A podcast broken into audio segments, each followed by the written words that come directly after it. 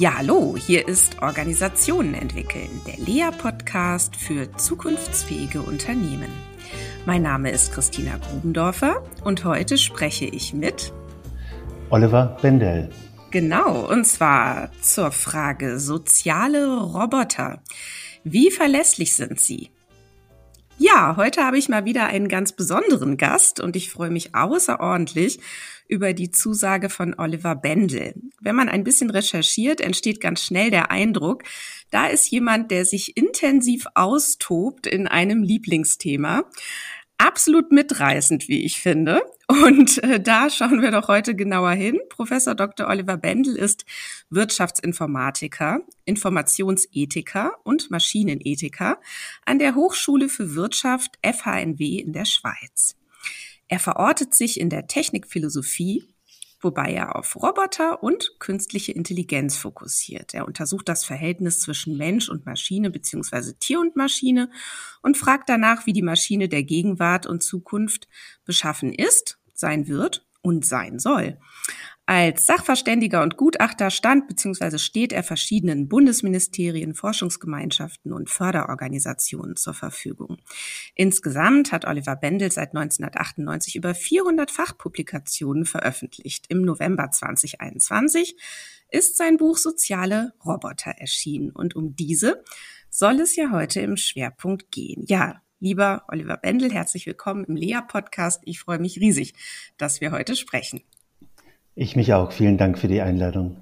Ja, ja, ähm, ich habe ja eben schon ein bisschen gesagt, also ähm, ich ähm, weiß nicht, ob ich Ihnen da gerecht werde, dass ich sage, da, da ist jemand, der ganz leidenschaftlich ein Thema verfolgt. Ähm, wie sind Sie denn überhaupt zu diesen ganzen Themen gekommen? Vielleicht auch speziell zu den sozialen Robotern. Ähm, was fasziniert Sie daran? Vielleicht mal so ganz persönlich. Ja, das ist tatsächlich eine längere Geschichte. Mein Hintergrund ist Philosophie und Germanistik. Ich habe danach Informationswissenschaft studiert, später in der Wirtschaftsinformatik promoviert. Und worüber habe ich promoviert? Über sogenannte pädagogische Agenten. Das sind dialogfähige Systeme in Lernumgebungen, so würde ich es zusammenfassen. Und manche dieser Agenten aus den 90er Jahren, muss man dazu sagen, waren rein virtuell, andere waren verbunden mit Kameras und Emotionserkennung. Mhm. Und solche Systeme würde ich bereits als soziale Roboter auch bezeichnen. Zur gleichen Zeit wurden soziale Roboter wie Kismet entwickelt am MIT. Ja. Und auch das waren klassische soziale Roboter. Das war also mein Hintergrund, also die Promotion. Und vor der Entwicklungsgeschichte, die ich jetzt angedeutet habe, lag natürlich eine lange Ideengeschichte. Wir haben uns äh, schon vor zweieinhalbtausend Jahren künstliche Kreaturen ausgedacht und ich denke dabei an die goldenen Dienerin von Hephaistos, dem Gott der Schmiede, der Schmiedekunst und des Feuers, ähm, seine Pandora meinetwegen auch, die kennen, glaube ich, alle. Mhm. Oder ich denke an Galatea von Pygmalion. Es lohnt sich unbedingt, die Metamorphosen von Ovid zu lesen oder auch in Homer hineinzulesen. Ja. Und was ist faszinierend, haben Sie noch gefragt, äh, ja. ja, faszinierend ist, dass man soziale Eigenschaften auf Roboter überträgt und dass man diese sozialen Roboter in soziale Strukturen einschleust. Und dort leben sie mit Menschen und Tieren zusammen, bilden eine eigene Art, könnte man fast sagen. Und meine Spezialität ist das ein bisschen nicht nur auf die Menschen hinzuweisen, mit denen die sozialen Roboter zusammenleben können oder zusammen existieren können, sondern auch auf die Tiere. Ja, genau. Ja, vielleicht können wir das ja erstmal für unsere Hörerinnen und Hörer noch etwas äh, stärker rahmen. Was sind denn soziale Roboter? Ähm, wie kann man sie vielleicht auch abgrenzen von anderen Arten von Robotern? Und vielleicht ähm, ja sogar mal ein, zwei Beispiele, ähm, was so ein sozialer Roboter eigentlich kann. Mhm. Ja, die große, die große Einteilung erstmal, die große Systematik, das sind Industrieroboter und Serviceroboter. Und dann kann man sich noch andere Typen dazu denken, zum Beispiel Forschungsroboter oder Kampfroboter oder Weltraumroboter. Und es ist gar nicht so einfach, die dann zu verorten. Zum Beispiel könnte man fragen, sind Kampfroboter wirklich Serviceroboter und so weiter. Darüber kann man sich streiten. Jetzt ähm, haben wir es aber von sozialen Robotern und das ist tatsächlich etwas, was sozusagen darunter liegt als, als Möglichkeit, als äh, etwas, was mh, hm, zuweilen vorhanden ist, zuweilen nicht. Äh, beginnen wir bei den Industrierobotern. Hm, das sind klassischerweise keine sozialen Roboter, aber manche sind es doch, nämlich die sogenannten Co-Robots oder Cobots, die ganz eng mit Menschen zusammenarbeiten. Dort rutschen wir schon in die soziale Robotik. Ja, ich äh, wollte ganz kurz den, mal so, man, äh, ja. ganz kurz nur, wenn ich unterbreche, und zwar, man hat ja, ja jetzt diese großen Werkshallen vor sich, zum Beispiel mhm. in der Automobilindustrie. So, ja. Da, äh, also wenn man da mal so ein bisschen abstrahiert und den Blick äh, mhm. auch dann wieder weitet, dann kommt es einem ja manchmal so vor, als seien dort riesige Lebewesen am Werk, ja, ja. galant und äh, geschickt, die sich bewegen. Äh, mhm. das ist ja schon sehr beeindruckend. Aber da sagen Sie jetzt eben, äh, das müssen wir auf jeden Fall abgrenzen. Aber einige davon mhm. gehen vielleicht genau. in soziale Roboter schon. Genau, das ist ein schönes Stichwort, riesige Lebewesen. Ich würde dann nachschauen, ob die Lebewesen in Käfigen sind oder nicht. Äh, also ob sie abgegrenzt sind von uns oder nicht. Äh, die in Käfigen sind keine sozialen Roboter die aber frei herumstehen, das sind soziale Roboter womöglich und man erkennt sie daran, dass sie eben ganz, ganz eng an Menschen sind. In der Tat, ja. Ähm, die zweite große Kategorie sind Service-Roboter und da wird es schon interessant. Also viele Service-Roboter sind tatsächlich soziale Roboter oder haben zumindest soziale Merkmale, zum Beispiel natürlich sprachliche Fähigkeiten und viele soziale Roboter sind auch Service-Roboter. Jetzt habe ich aber noch nicht erklärt, was soziale Roboter im Kern sind. Mhm. Und zwar definiere ich die gerne mit Hilfe von fünf Dimensionen. Und das sind die Interaktion mit Lebewesen, die Kommunikation mit Lebewesen, die Abbildung von Merkmalen von Lebewesen und die Nähe zu Lebewesen. Das waren jetzt erst vier. Was ist die fünfte? Hm, all diese Möglichkeiten dienen dazu, einen bestimmten Nutzen für Lebewesen zu erzeugen. Also diese fünf mhm. Dimensionen, wenn die erfüllt sind, dann kann man zweifelsohne von sozialen Robotern sprechen. Ja. Und ich würde, wenn wir einen Schritt zurückgehen, würde ich noch sagen, ähm, in der Regel meinen wir Hardware-Roboter damit, also wirklich Roboter, die man anfassen kann, die physisch im Raum vorhanden sind, aber mit etwas Großzügigkeit könnten wir auch Software-Roboter darunter fassen, wie Chatbots oder Voicebots oder ähm, Socialbots meinetwegen.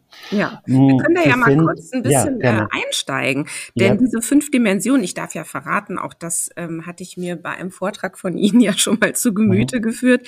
Äh, genau. Da kann man ja auch mal gucken, was sind so die Unterschiede. Also Sie haben ja einmal mhm. gesagt, die Interaktion mit Lebewesen, die Kommunikation mit Lebewesen, dann geht es um mhm. die Nähe zu Lebewesen, die Abbildung von Lebewesen und den mhm. Nutzen ähm, ja. für die Lebewesen. So, wie grenzen Sie denn zum Beispiel Interaktion und Kommunikation und Nähe ja. zu Lebewesen voneinander ab? Da könnte man ja fast mhm. denken, äh, äh, ja, das ist sehr ähnlich. So. Das ist sehr ähnlich. Das gehört eng zusammen, ja. Mhm. Und tatsächlich in meiner Abbildung, die ich mm, diesbezüglich gemacht habe, sind die auch alle ganz eng zusammen. Und ähm, in der Tat, was ist Interaktion in diesem Sinne? Zum Beispiel dass der Roboter seinen Arm bewegt und auf mich zeigt. Hm? Das wäre eine Interaktion. Oder dass der Roboter Pepper kann das beispielsweise mit mir Bumpfist macht oder hm, High Five oder einen anderen Gruß. Mhm. Da rutschen wir tatsächlich schon in die Kommunikation hinein, denn auch äh, Grüßen ist natürlich kommunizieren, aber ich meine damit noch mehr mit dem Kommunizieren. Ich meine damit vor allem auch natürlich sprachliche Möglichkeiten. Das haben nicht alle soziale Roboter, aber viele. Äh, einige begnügen sich mit Geräuschen und Tönen und es ist sehr interessant, dass man mit denen sehr viel machen kann. Man kann mit denen Emotionen zeigen und Emotionen wecken. Jetzt die Abbildung von Merkmalen von Lebewesen. Damit meine ich, dass äh, die Roboter oft wir sagen, humanoid oder animaloid gestaltet sind. Das heißt, sie hm, übernehmen physische, äußerlich sichtbare Merkmale von Menschen oder von Tieren. Äh, zum Beispiel ein Kopf, zum Beispiel die Arme, die Beine oder wiederum die Sprache. Und damit rutschen wir zurück in die Kommunikation. Das wollen wir aber nicht. Die Nähe ist noch erklärungsbedürftig. Soziale Roboter kommen uns ganz nahe und ich habe schon gesagt, in der Industrierobotik gibt es das sogar in der Form von Cobots oder Co-Robots, aber ähm, Roboter wie Now, Pepper, Cosmo, äh, Cutie Robot, Moxie, bla bla bla, die kommen uns wirklich ganz nahe, die kommen uns unglaublich nahe. Äh, sie berühren uns vielleicht, sie umarmen uns. Pepper fordert einen gerne auf, umarme mich bitte. Und das ist natürlich eine enorme Nähe. Jetzt könnte man noch fragen, aber wenn das nicht nur Hardware-Roboter sind, sondern äh, auch Software-Roboter, dann ist die Frage, woraus besteht die Nähe? Ja, zum Beispiel, dass wir die Stimme überhaupt hören. Dann mhm. ist der Roboter uns nahe. Oder dass das Handy neben uns liegt. Da könnte man jetzt verschiedentlich hm, argumentieren. Und das Ganze soll einen bestimmten Nutzen haben. Hm, das ist auch nicht ganz so einfach zu fassen. Manchmal besteht der Nutzen einfach in der Unterhaltung. Das kann vorkommen. Aber manchmal ist der Nutzen zum Beispiel die Unterstützung von Menschen, von Pflegebedürftigen, von Pflegekräften. Und dann kann man den Nutzen schon etwas spezifischer fassen. Vielleicht ist noch wichtig zu sagen, im Deutschen hat sozial hm, unterschiedliche Bedeutungen. Und ich möchte wirklich die weite Bedeutung benutzen, in dem Sinne, dass soziale Roboter Roboter sind, die einfach uns äh, begleiten, uns nahe sind und sich vor allem in soziale Gemeinschaften einfügen. Das ist für mich der springende Punkt. Hm, es gibt noch eine andere Bedeutung von sozial, das bedeutet nett sein, Gutes tun. Mhm. Das, das ist ganz schön, wenn das passiert, aber das muss nicht passieren beim sozialen Roboter. Nee, genau. Es geht also nicht um den Wert, ne, sozial mhm. oder Sozialität, sondern genau. es geht erstmal um Beziehung, ne, in genau. Verbindung sein, dann eben mit Menschen oder mit ähm, Tieren.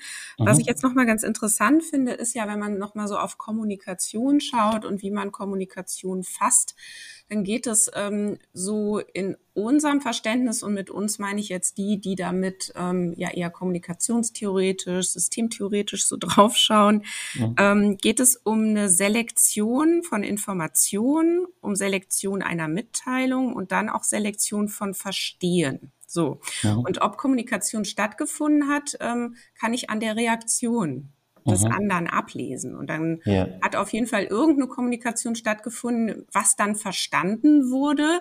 Das mhm. äh, kann ich nur erschließen, beobachten, weiß ich nicht so richtig. Kann ich mir dann wiederum aus der Reaktion ableiten, die ich dann mhm. bekomme. Mhm. Da könnte ich mir vorstellen, an der Stelle wird's doch besonders spannend. Denn mhm. äh, die, die Frage ist doch, ähm, welche Zuschreibungen bekommen solche Roboter? Ne? Und ich sag mal, mhm. gerade wenn es jetzt darum geht, äh, wie sind sie abgebildet? Also sind sie jetzt wirklich besonders menschenähnlich?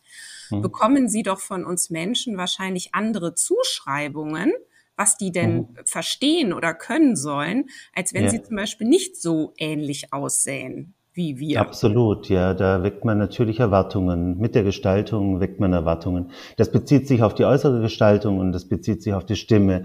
Vielleicht zu diesem Kommunikations- und Reaktionsvorgang, den Sie angesprochen haben. Viele soziale Roboter können das ganz vorzüglich. Also Pepper zum Beispiel schaut einen an, dann schaut man zurück, dann verändert sich seine Augenfarbe und dann weiß man, jetzt kann man mit ihm kommunizieren. Und das Tolle ist, er hält dann den Blick. Also er schaut einem wirklich in die Augen und man schaut zurück in die Augen. Das Ganze funktioniert. Und dann kommt die Reaktion, die Sie erwähnt haben und die die erscheinen uns plausibel. Also wenn wir was gesagt haben, dann sagt Pepe etwas zurück, aber bewegt auch die Arme dabei beispielsweise. Also er drückt in seinem ganzen körperlichen Dasein Zustimmung, Abneigung, Verständnis aus. Und jetzt äh, sprechen Sie einen ganz wichtigen Punkt an. Es ist in der Tat so, wenn wir Roboter animaloid oder humanoid gestalten oder wenn sie uns sogar sehr, sehr ähnlich sind in der Form von Androiden, dann in der Tat ähm, wecken sie hohe Erwartungen, die sie natürlich nicht immer erfüllen können. Es kann sogar sein, dass sie in das sogenannte Uncanny Valley rutschen. Das Uncanny Valley ist eine These. Sie ist nicht belegt, diese These, aber sie erscheint auch wiederum erstmal plausibel. Und zwar ist Folgendes der Fall. Der Roboter ist vielleicht sehr, sehr, sehr menschenähnlich gemacht. Ähm, Grundsätzlich wächst bei uns die Akzeptanz bei menschenähnlichen Robotern, aber nehmen wir einen Roboter an, der ist so menschenähnlich gemacht, dass er uns wirklich wie ein Mensch erscheint. Und dann lächelt er und dieses Lächeln, das funktioniert bei keinem heutigen Roboter. Das kommt mhm. uns komisch vor, verzerrt, unglaubwürdig, äh, geradezu unheimlich, deshalb unheimliches Tal auch. Und äh, genau dort erfüllt der Roboter die Erwartung nicht. Also er weckt in diesem Moment unglaublich hohe Erwartungen durch sein humanoides Äußeres und er erfüllt diese Erwartung nicht. Er lächelt äh, wie im wie Horrorfilm. Und, ja, wie interessant. Wie ist denn das zu erklären? Ja. Wieso ist denn ausgerechnet das Lächeln äh, so mhm. schwierig? Äh, äh also wa warum kann mhm. das nicht authentisch äh, ja gebastelt werden. Ja? ja? Ja, weil das Lächeln besteht wirklich aus, aus hunderten kleinen Bewegungen, die durch Motoren unendlich schwer nachzubilden sind. Und das dürfte auch seinen evolutionsbiologischen Grund haben, denn äh, wenn jemand ehrlich lächelt, dann braucht das wirklich tatsächlich eine bestimmte Ehrlichkeit dahinter, eine bestimmte Gesinnung. Und wir erkennen ganz schnell bei Menschen ein künstliches Lächeln. Mhm. Also es scheint wirklich so zu sein, als sei das schon bei Menschen die hohe Kunst hm, des Gefühlsausdrucks und bei Robotern ist das äh, noch schwieriger und eben, bei uns gelingt ein Lächeln nur bei uns Menschen, wenn wir wirklich daran glauben, wenn, wenn es wirklich aus uns herauskommt. Und meine Güte, der Roboter hat vielleicht, sagen wir, 12 bis 24 Motoren im Gesicht. Damit haut das nicht hin. Es ist komplexer. Es gibt andere mimische Möglichkeiten, die sind weniger kompliziert. Und die bekommt der Roboter ganz gut hin. Hm. Das, ich würde gerne einmal die Aufmerksamkeit auf diesen Nutzen ähm, lenken. Und ich weiß gar nicht, wie Sie es jetzt ähm, äh, genau rahmen, aber man könnte sich ja fragen, ähm, soziale Roboter dort einzusetzen, wo Menschen an ihre Grenzen kommen, ja, wo die mhm. vielleicht etwas tun können, was Menschen nicht tun können oder nicht mhm. tun wollen aus bestimmten mhm. Dingen. Da könnte man ja sagen, okay, da ist der Nutzen, Sie haben sich ja auch viel mit Moral ähm, beschäftigt, mhm. ähm, äh, dann auch leichter akzeptierbar wahrscheinlich, als wenn man mhm. jetzt so in diese äh, brisanten Fragen kommt, was machen wir denn, wenn soziale Roboter tatsächlich einen echten Menschen ersetzen, ne? also mhm. etwas tun, was doch auch ein anderer Mensch oder ein anderes Tier tun könnte. Und äh, was macht das dann mit unserer Gesellschaft? Was macht das mit unserem Planeten? So, und mhm. Sie haben sich ja mit solchen Fragen auch intensiv beschäftigt. Wie ist denn da so Ihr Blick da drauf? Mhm. Also, was passiert denn hier eigentlich? Und wenn wir jetzt in die Zukunft gucken, was ist da zu erwarten? Mhm. Ja, zunächst mal, Roboter sind natürlich an sich dazu geschaffen, dass sie tatsächlich etwas tun, was für uns zu schwierig ist, zu anstrengend, zu gefährlich und so weiter. Das war eigentlich der Sinn und Zweck von äh, Robotern oder von Robotersklaven, dass sie etwas tun, was uns nicht liegt, was uns nicht gefällt und so weiter. Mhm. Und entsprechend hat man Roboter früh eingesetzt, zum Beispiel um Bomben zu entschärfen. Das ist etwas, was kein Mensch unbedingt machen will oder manchmal auch nicht machen sollte. Jetzt bei sozialen Robotern ist es etwas komplexer, würde ich sagen. Die werden ja jetzt tatsächlich nicht irgendwo weit rausgeschickt, um irgendwo fünf Kilometer entfernt eine Bombe zu entschärfen, äh, oder meinetwegen in ganz abgelegenen Berggebieten nach äh, Verschwundenen zu suchen, sondern sie sind eben, das war ja meine Definition, ganz nah bei uns. Und wie Sie sagen, sie können natürlich auch so nah bei uns sein, dass sie statt uns sind, also dass sie mhm. uns ersetzen. Und dann ist die Frage, wo wollen wir das und wo wollen wir das nicht? Wir denken viele soziale Roboter als Ergänzung, als ähm, ein Mitglied im Tandem oder im Team. Und äh, typische Bereiche dafür wären dann zum Beispiel Therapie und Pflege. Wir glauben, dass in der Therapie und in der Pflege es immer so sein sollte, dass dort ein Roboter ist, äh, wenn überhaupt einer da sein sollte, das muss nicht sein, und ein Mensch. Der Mensch gehört unbedingt dazu in diesen Konstellationen. Und ähm, dass soziale Roboter Menschen ersetzen wirklich und nicht nur ergänzen, unterstützen, das kann mal vorkommen. Also äh, ich denke jetzt an ein Hotel, wo ein Roboter an der Rezeption sitzt. Dort könnte er schon bestimmte Aufgaben übernehmen, aber das ist eher ein Sonderfall, würde ich sagen. Und ganz sicher hat dieser soziale Roboter im Hotel in den nächsten 20 Jahren noch seine menschlichen Begleiter. Ja, ähm, aber jetzt, jetzt, wo es wirklich ums Ersetzen geht, da sind wir eigentlich wieder bei der klassischen Service-Robotik.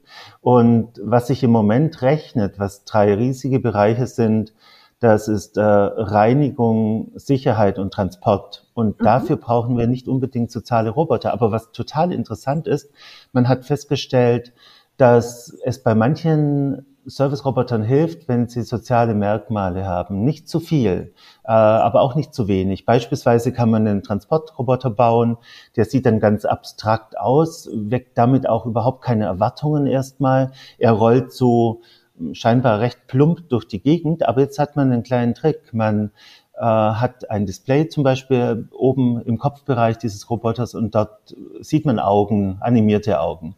Und damit äh, erreicht man sehr, sehr viel. Man findet diesen Roboter vielleicht plötzlich sympathisch oder man hilft ihm in den Lift. Solche Sachen kann man damit erreichen. Ja, äh, jetzt werden wir tatsächlich bei Robotern die Menschen ersetzen können. Also das ist der Sinn und Zweck von Transportrobotern, Sicherheitsrobotern und Reinigungsrobotern.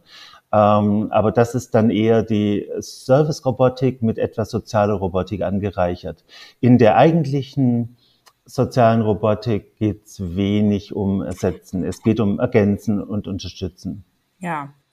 Wie ist das denn ähm, eigentlich? Gibt es Studien dazu, wie sich Menschen auch verändern, die längere Zeit ähm, in Beziehung waren oder sind mit, mit sozialen Robotern? Mhm. Also was verändert sich da bei den Menschen?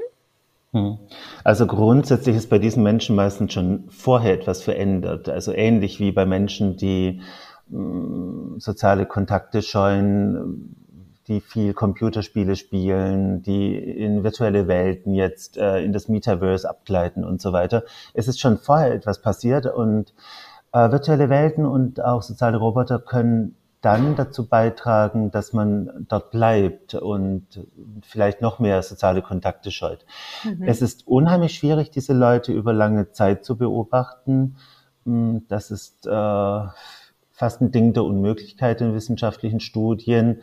Deshalb gibt es vor allem Befragungen von mhm. Betroffenen und es gibt zum Beispiel Auswertungen von Foren. Und das ist total interessant. Also in Foren erzählen Benutzer sehr gerne, was sie mit ihren sozialen Robotern tun und nicht tun und wie es ihnen dabei geht. Also Forenanalyse halte ich für etwas sehr Wertvolles. Wenn Sie über klassische Befragungen an die Leute gehen, dann bekommen Sie das eine oder andere heraus, aber manche werden nicht die Wahrheit sagen. Mhm. Deshalb ist es unheimlich interessant, Foren anzuschauen äh, wo die Leute denn da, wenn man sind. die Foren ja. so durchkämmt? Ähm. Ja, zum Beispiel, dass manche Leute bereit dazu sind, wirklich Beziehungen zu führen mit sozialen Robotern. Hier geht es jetzt um humanoide Roboter, spezielle Roboter mhm. und dass viele Menschen dieser Art wirklich an Beziehungen interessiert sind. Äh, die wollen mit ihren Robotern reden, die wollen sie ankleiden, die wollen sie auskleiden. Also die äh, sind nicht einfach nur daran interessiert, äh, mit ihnen kurze Kontakte zu haben, sondern längerfristige Kontakte. Und darüber verraten die Foren Diskussionen sehr, sehr viel. Ähm, auch, dass es um individuelle Roboter oder Exemplare geht. Also den Leuten wäre nicht geholfen, wenn der Roboter kaputt wäre, dass man ihn einfach austauscht. Die mhm. wären entsetzt, weil mhm. äh, es ist ihr Roboter, sie haben ihn vielleicht markiert. Ähm, so wie man sein Auto markiert durch Duftbäumchen oder irgendwelche Plüschtiere, die man reinlegt oder Dellen, die man dummerweise reinfährt. So markieren wir auch Roboter. Also äh, Einerseits kann man Roboter oft so bestellen, dass man noch Einfluss nimmt auf ihre Gestaltung. Man kann ihnen Sommersprossen geben oder Piercings oder Tattoos. Und zweitens durch das Zusammenleben oder Existieren mit Robotern werden die Roboter auch markiert. Also die nutzen sich ab oder mhm. die bekommen Flecken irgendwo. Und dann wird es wirklich der eigene Roboter und den möchte man behalten. Den möchte man nicht ausgetauscht haben. Mhm. Ähm, trotzdem solche Tests, solche Studien, die dann mehr verraten würden, sind sehr, sehr schwierig Universitäten oder Hochschulen blockieren oft. Äh, es finden sich oft nicht geeignete Probanden und es wären Langzeitexperimente. Dazu muss man auch noch sagen, es gibt gar nicht so wahnsinnig viele soziale Roboter. Und äh, die sich am meisten verkauft haben, sind kleinere Spielzeugroboter, die relativ günstig sind. Weil wir sprechen hier von einem Spektrum von äh, 100 Euro bis äh, 15.000 Euro. Und ja. Man kann sich vorstellen, dass das natürlich Effekte hat auf den Absatz. Natürlich. Ich denke jetzt gerade an einen Spielfilm, ähm, ARD Mediathek. Ich irgendwann Ende des letzten Jahres, Ich bin dein Mensch. Ich weiß nicht, ob Sie, mhm. ne, also der Film erzählt ähm, von einer Dame, die an einer Studie teilnimmt. Sie soll nämlich drei Wochen lang einen ganz auf sie zugeschnittenen ähm, humanoiden Roboter testen mhm. und mit dem ja. zusammenleben. Ja? Und mhm. der ist darauf äh, ausgelegt, jetzt ihr perfekter Partner zu sein. So. Mhm. Und äh, in diesem Film passiert es so, dass sie sich wirklich verliebt in diesen ja. Roboter. Ne? Und das ja. ist ja die, die, die, spannende Frage, sind Menschen zu solchen Gefühlen dann ähm, in der Lage, ähm, mhm. mit sozialen, äh, also humanoiden Robotern im Speziellen und ähm, wo sind dann aber auch die ganzen Frustrationen und äh, ja. Grenzen, die dann entstehen. Ne? Genau. Also wir sind unbedingt in der Lage, uns zu verlieben in Maschinen und äh, das beginnt ja beim Auto. Ich also wollte gerade sagen, ja. viele Menschen geben ihren Autos Namen, sie ja. sprechen mit dem Auto und es ist wirklich ein schwarzer Tag für viele, wenn ihr Auto verschrottet wird oder sie Abschied nehmen müssen. Das liegt auch nahe, also mit dem Auto, zumindest was was in den 70er, 80er Jahren so, mit dem Auto gewinnt man Freiheit. Es ist der Gegenstand, mit dem man in die Freiheit hinausrollt. Ja, vielleicht hat man den ersten Sex im Auto. Vielleicht passieren einfach mit dem Auto Sachen. Ja, man fährt in den Urlaub und ist froh. Also mit dem Auto, so sehr es jetzt äh, auch zu Recht angefeindet wird oder kritisiert wird. Ich verstehe das gut. Aber mit dem Auto haben sich in den 70er, 80er Jahren viele Gefühle verbunden. Ja, wenn man zu Autos schon Gefühle hat, warum nicht zu Robotern? Das passiert natürlich. Perfide ist es natürlich, wenn die Roboter diese Gefühle steuern. Also wenn sie wirklich darauf angelegt sind, mh, Gefühle zu erzeugen in Menschen und diese Gefühle zu pushen. Das halte ich schon für problematisch. Es gibt zum Beispiel einen Software-Roboter, ein Hologramm in einer Apparatur namens Gatebox und äh, dieses Hologramm-Mädchen versucht mit dem Benutzer auch zu kommunizieren, wenn er nicht da ist, wenn er nicht vor ihr ist, unmittelbar, und schickt ihm zum Beispiel Textnachrichten mit dem Inhalt, ich vermisse dich. Und das finde ich sehr weitgehend, mhm. denn natürlich vermisst sie ihn nicht, es ist sozusagen gelogen und sie versucht damit äh, ständig seine Aufmerksamkeit an sich zu ziehen. Das halte ich für problematisch, denn da ist nichts auf der anderen Seite. Da ist nur eine Wand, da ist nur ein Ding. Mhm. Und äh, ich verstehe es gut, wenn man Beziehungen hat mit äh, Maschinen, wenn man Gefühle für sie entwickelt. Aber ich finde nicht, dass die Maschine das beliebig hochpeitschen sollte. Ja. Welche Vorbehalte ähm, kennen Sie noch? Also Sie werden ja sehr viel interviewt, Sie halten viele Vorträge, haben sehr viel Kontakt ähm, äh, zu allen möglichen Gremien, äh, Personen, die sich dafür interessieren. Was sind denn da jetzt so die typischen Ängste und Sorgen, die Ihnen immer wieder begegnen mhm. in diesem Zusammenhang? Also auf jeden Fall das, worauf ich gerade eingegangen bin, dass sie nämlich emotionale Abhängigkeiten erzeugen. Mhm. Und zwar gerade bei vulnerablen Gruppen wie Kindern und Alten. Es ja. ist nämlich sehr interessant. Unsere Studien und viele andere Studien zeigen, gerade Kinder und ältere Personen lieben Roboter. Meine Studentinnen und Studenten mögen Roboter nicht so, mit ein paar Ausnahmen. Das ist total interessant. Wir wissen nicht genau warum, aber äh, zwischen 25 und 45 ist die Skepsis relativ hoch. Ähm, jetzt bei Kindern hat man zum Beispiel festgestellt, dass sie sich unheimlich leicht von Robotern beeinflussen lassen. Und das betrifft jetzt nicht nur die Beziehungsebene, die emotionale Ebene, sondern sie würden sich von Robotern auch überreden lassen zu allem Möglichen. Das ist das eine. Grundsätzlich sind Menschen natürlich von Science-Fiction-Büchern und Filmen beeinflusst, werden von diesem beunruhigt. Und was wir in Europa haben, sind vor allem dystopische Erzählungen zu Robotern. Wir haben wenig harmloses. Und da kann ich schon wieder an die Ideengeschichte anknüpfen, die ich am Anfang erwähnt habe. Wenn wir uns künstliche Kreaturen ausgedacht haben in den letzten zweieinhalbtausend Jahren, waren das vor allem Schreckensfiguren. Also mhm. denken wir wieder an Pandora, denken wir äh, dann später, viel, viel später an Frankensteins Monster, denken wir an eine Alpensage, Sentunchi, das kennt man vermutlich, äh, in den Nicht-Alpenländern weniger. Es mhm. gibt ganz wenige positive Figuren, wie zum Beispiel Pinocchio. Der ist, sehr niedlich, aber das ja. ist eher, eher die Ausnahme. Ähm, und von daher sind die Leute wirklich, ja, durch Science-Fiction-Filme und Bücher fast schon äh, darauf, äh, wirklich vorbereitet, dass Roboter die Welt zerstören wollen und das wollen sie natürlich nicht. Also das sind weit übertriebene Erwartungen an Roboter und KI-Systeme, aber das sind typische Ängste, die geäußert werden. Und über das Dritte, was ich erwähnen will, haben wir auch schon gesprochen. Es sind natürlich Ersatzängste. Der Roboter könnte was besser tun als ich oder er könnte an meine Position treten in der Organisation, im Unternehmen. Mhm. Zum Teil sind es berechtigte Ängste. Ich bin vor allem eingegangen dann auch in diesem Zusammenhang auf Industrieroboter und Serviceroboter. Natürlich, äh, Sinn und Zweck von Automatisierung ist Automation. Und wenn man das machen kann, gerade in Bereichen wie Reinigung, äh, Transport und Sicherheit, dann wird man das tun. Ich sehe aber die Gefahr bei eigentlichen sozialen Robotern als relativ gering an. Die werden wirklich gebaut, um uns zu unterstützen und äh, zu ergänzen. Ja, na, da ist ja ähm, jetzt die äh, Frage sehr naheliegend, können die denn moralisch handeln? Ne? Also mhm. können die denn eigentlich Entscheidungen treffen? Können sie ähm, tatsächlich lernen, bessere mhm. und intelligentere Entscheidungen zu treffen?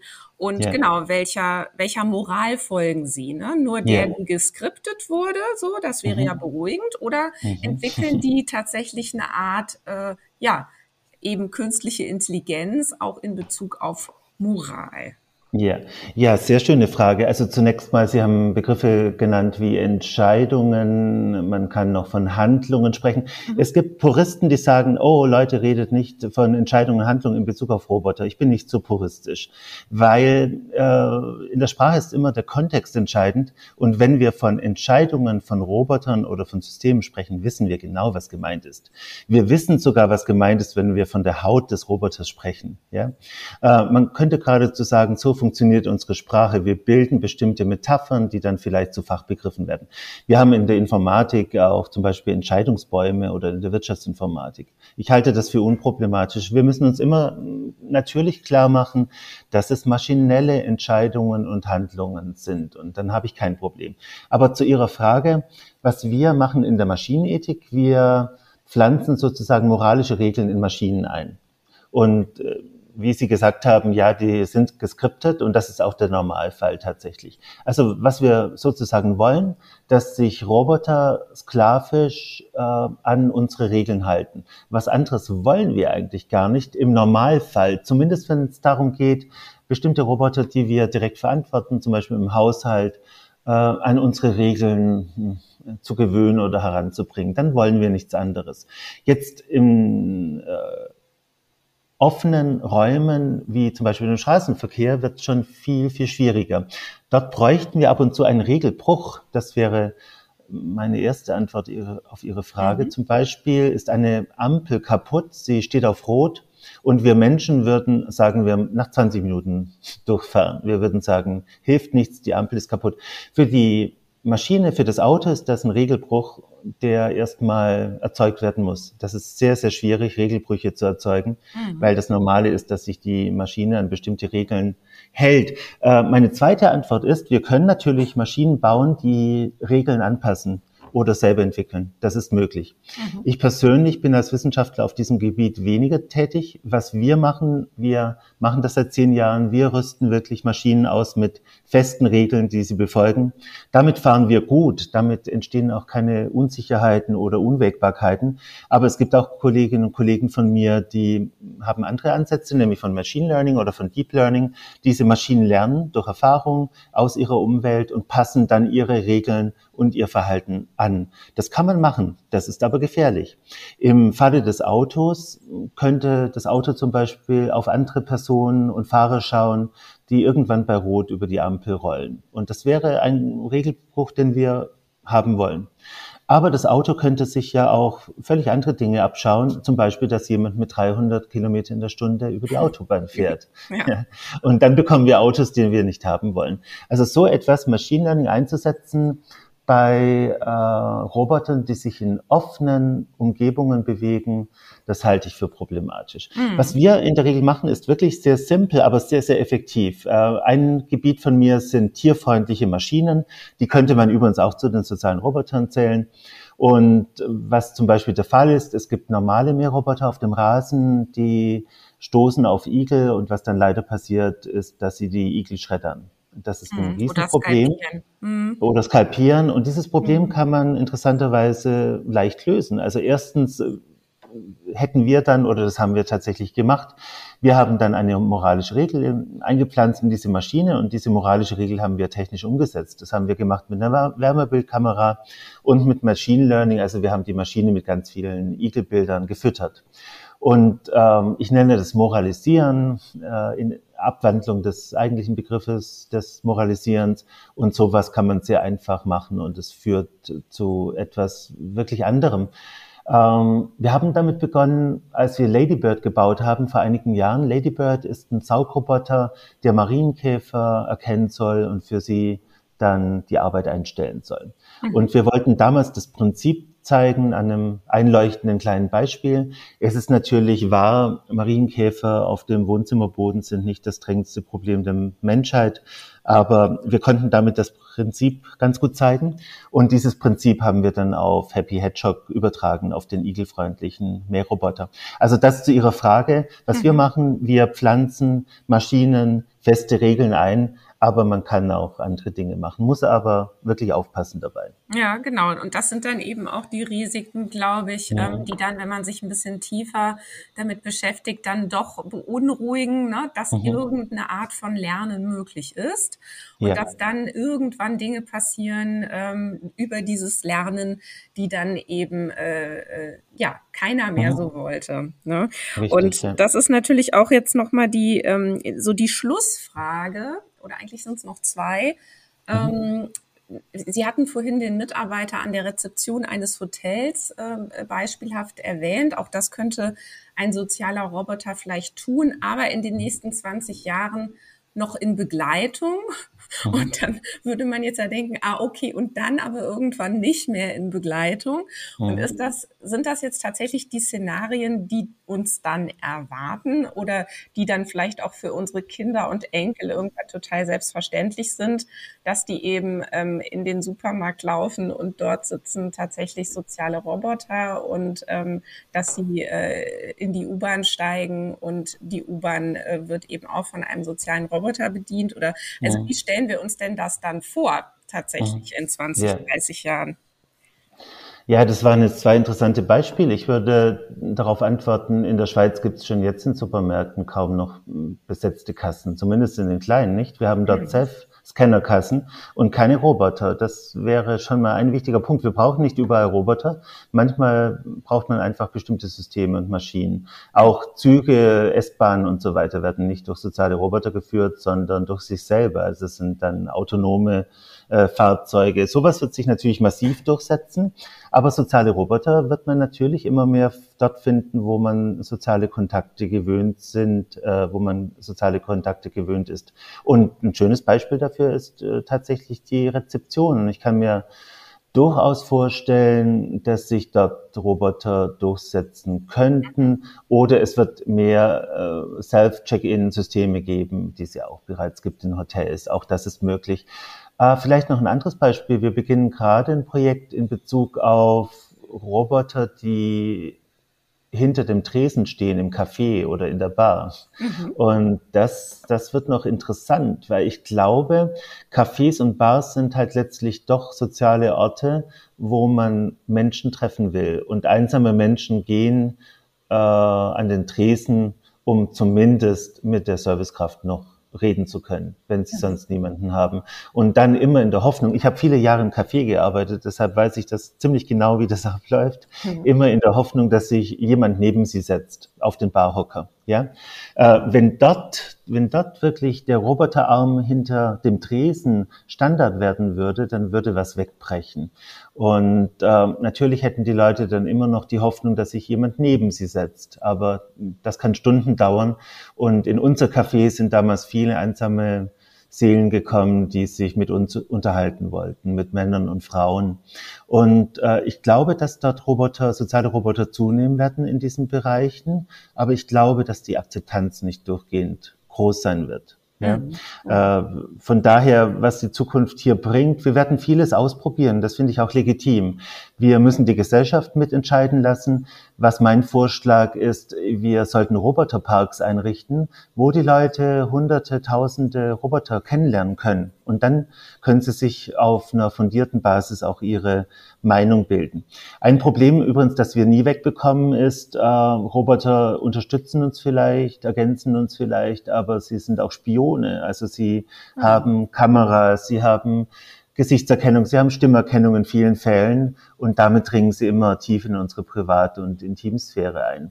Und das ist ein Grundproblem, das wir schon beachten sollten. Zum einen könnte der Roboter selbst der Spion sein, zum anderen könnte hinter dem Roboter ein Spion sein. Also wir wissen nicht, wer mit dem Roboter verbunden ist, welche Systeme, welche Menschen und was die mit unseren Daten und mit unseren Aufnahmen machen. Mhm. Deshalb, deshalb entstehen hier Ungleichgewichte. Wenn normale Menschen sich begegnen, können sie sich mit den Augen äh, ja, fixieren, sie können sich begutachten sozusagen und einen Eindruck bekommen. Sie müssen schon heutzutage aufpassen, dass sie dann nicht gefilmt werden mit dem Smartphone oder aufgenommen werden. Ich muss aufpassen als Professor, äh, ob jemand aufnimmt im Raum, während ich etwas sage. Vielleicht werden wir alle vorsichtiger, was ich schade finde. Aber beim Roboter, darauf will ich hinaus, müssen sie noch viel mehr aufpassen. Sie wissen nicht, wo diese Daten landen. Sie wissen nicht, was der Roboter macht. Es gibt sogar Sicherheitsroboter, die nicht nur sehen können oder hören, sondern auch riechen. Und da darin liegen einige Gefahren für die Zukunft. Mhm. Aber so insgesamt höre ich raus, ne? lieber neugierig sein, lieber mal mhm. aufmachen, hinschauen, sich informieren, eine eigene Meinung bilden, weiterdenken. Mhm. Das ist eigentlich das, was es braucht, um hier die Zukunft äh, auch gemeinsam zu gestalten und eben mhm. vielleicht auch Risiken und Gefahren dann ähm, äh, ja abzuwenden oder zu steuern, statt jetzt den Kopf in den Sand zu stecken und die ganzen Absolut. Ängste nach vorne zu schieben. Absolut. Ja. Und ich spreche mich auch immer klar dafür aus. Äh, manche Leute lehnen zum Beispiel humanoide Roboter ab oder Androiden. Ich würde das nicht tun. Ich glaube, wir brauchen diese Forschung. Wenn wir humanoide Roboter entwickeln, finden wir unheimlich viel über uns Menschen heraus. Und ein Beispiel ist dass das Lächeln sehr komplex ist. Aber wir finden noch viel, viel mehr über uns heraus. Deshalb Forschung nicht verbieten, ähm, die Entwicklung nicht verbieten, die Anwendung manchmal einschränken. Dafür bin ich schon. Ja, also genau. jetzt mal weg von Robotern. Ich bin absolut gegen Gesichtserkennung im öffentlichen Raum zum Zwecke der Massenüberwachung. Sowas braucht kein Mensch und damit äh, erklären wir auch alle für Verdächtige. Aber bis dahin ist ein weiter Weg eigentlich und äh, ich würde mich sehr freuen, wenn wir alle zusammen forschen, nachdenken, ausprobieren würden und gerne auch zusammen mit der gesamten Gesellschaft. Deshalb diese Roboterparks. Dort würden sich bestimmte Ängste auch zerstreuen. Man, man würde auch die Grenzen von Robotern sehr gut kennenlernen. Und deshalb bräuchte es solche Parks. Ein ja. bisschen wie Jurassic Park, aber halt nicht mit Dinos, sondern mit Robotern. Ja, vielen Dank für diese Einladung, Gesellschaft mitzugestalten, Professor Dr. Oliver Bendel. Danke für das Gespräch heute. Sehr gerne, vielen Dank.